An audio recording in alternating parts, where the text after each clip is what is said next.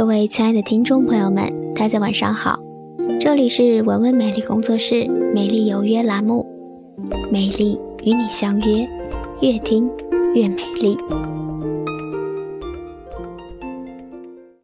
越来越多的妹子开始化妆，那么今天在接下来的时间里面，坨坨将与大家一起分享的内容是化妆实境。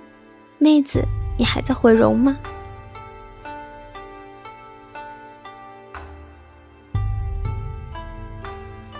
首先，我们先从粉底讲起。粉底别再装白了，很多彩妆师对女性朋友提出了呐喊：不要再装白了。尽管一白遮三丑，不过脸部与脖子两层明显的色差，往往还是吸了底。这可是彩妆师的大忌。还有发际与嘴角处的底妆要涂抹均匀。有人说测试粉底要在手寸内侧，有人说要涂抹在脖子与脸颊交接处。其实最不出错的方式是直接把粉底抹在脸部与脖子交界处。出去百货公司拿着镜子，在自然光下照一照镜子，如果颜色融入肌肤中就没错了。千万不要选一个与肌肤色差太多的粉底，自然一点比较美。睫毛膏要仔细的卸，睫毛膏卸不干净，发生在不少少女身上，久而久之，睫毛变得容易断裂，不健康，得格外小心才行。单纯的拿起卸妆油卸睫毛是可以的，不过最好将卸妆油先倒在化妆棉上，把睫毛当做夹心饼干般，等卸妆油溶解了睫毛膏后，就能顺利的卸除睫毛膏。眉毛别只画一条线，走在闹区里，还有不少女孩把眉毛用眉笔画成两条线。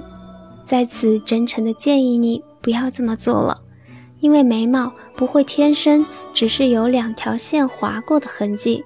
如果眉毛真的很稀疏，还是应该要一根一根的画，并且将眉笔呈四十五度角，以晕染的方式画。折中的方式，除了利用眉笔画出眉形外，利用最近流行的眉粉稍微晕染一下，才能营造出毛发般的自然效果。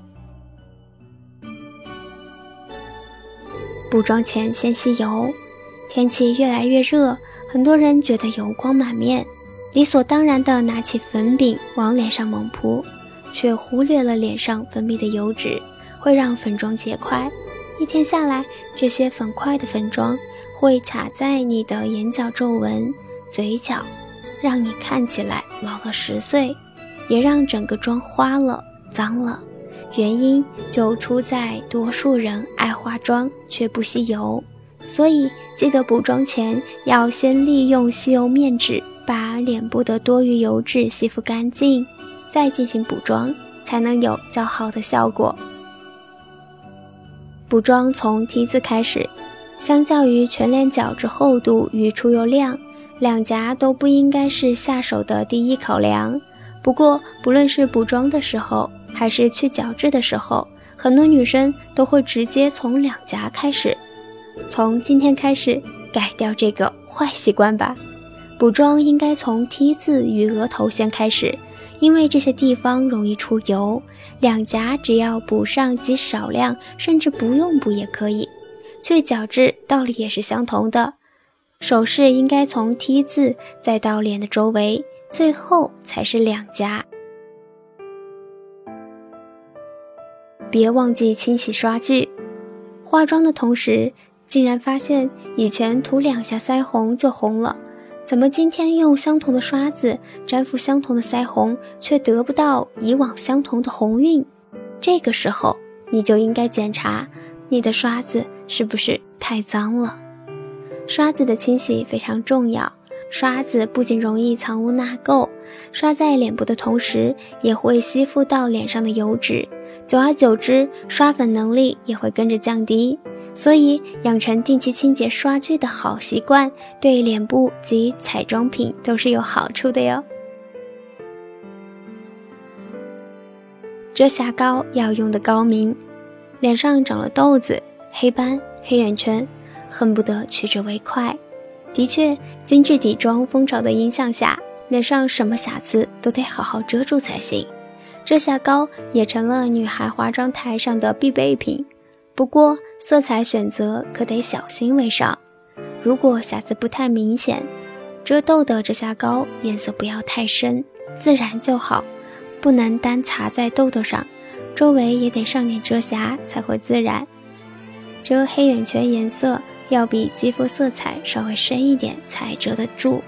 若是整片的大块颧骨斑，最好使用粉底液调和遮瑕膏，比较自然。也不会产生色差，还有液状比膏状或是粉状来的容易摊匀，新手上路最好选择容易摊匀的质地。粉底液加粉饼等于妆太厚，上底妆最失败的例子就像是戴了面具般，完全看不出原来的肤质状态。很多人。会遵照传统的上妆方式，先上粉底液之后直接铺粉饼。近几年来裸妆风当道，这种画法可真是太落伍了。粉底液与粉饼绝对是要分开来使用的底妆产品。如果上了粉底液，上蜜粉就可以了，粉饼就放在包包里，等到脱妆时补妆就可以了。脸上色彩只取一焦点，迫不及待地尝试各种色彩在脸上，结果把自己的脸蛋搞得像圣诞树一样，其实是失败了。就像穿衣服的道理相同，在眼睛、双颊与唇彩三个当中选一个作为焦点就可以了，千万别贪心，什么都想往脸上揽。当眼妆色彩很重，记得腮红与唇彩最好淡一点。相对的，如果没有太多时间画眼妆，那么明显的唇色可以让你看起来更有精神。唇线和眼线要自然，女人有两条线不能乱画，一是眼线，二是唇线。有一阵子流行纹眼线，把眼线纹得又黑又粗，现在后悔可就来不及了。最近流行眼线的画法。不是沿着睫毛根部画，而是更进一步画在睫毛与睫毛交界处，越贴近眼睛越好，越自然。还有，最好不要再描绘出小一号的唇形了，这样也是看起来老气的做法。不妨利用唇线笔打底，再涂上唇蜜，如此一来，显色度够，又不会让双唇有沾满猪油般的油腻感。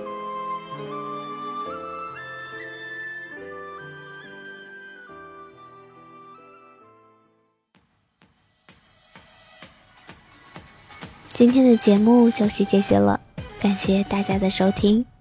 玩玩美丽工作室网络电台，内外兼修才算完美，让你发现更美的自己。如果你喜欢我们的节目，可以手机下载喜马拉雅手机客户端，关注我们，你会在第一时间收听到我们的节目。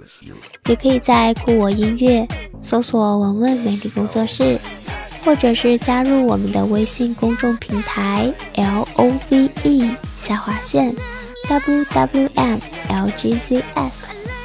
如果你有什么有趣的想和我们一起分享的，或者是你想了解文文的最近动态，可以在新浪微博中关注文文美丽工作室。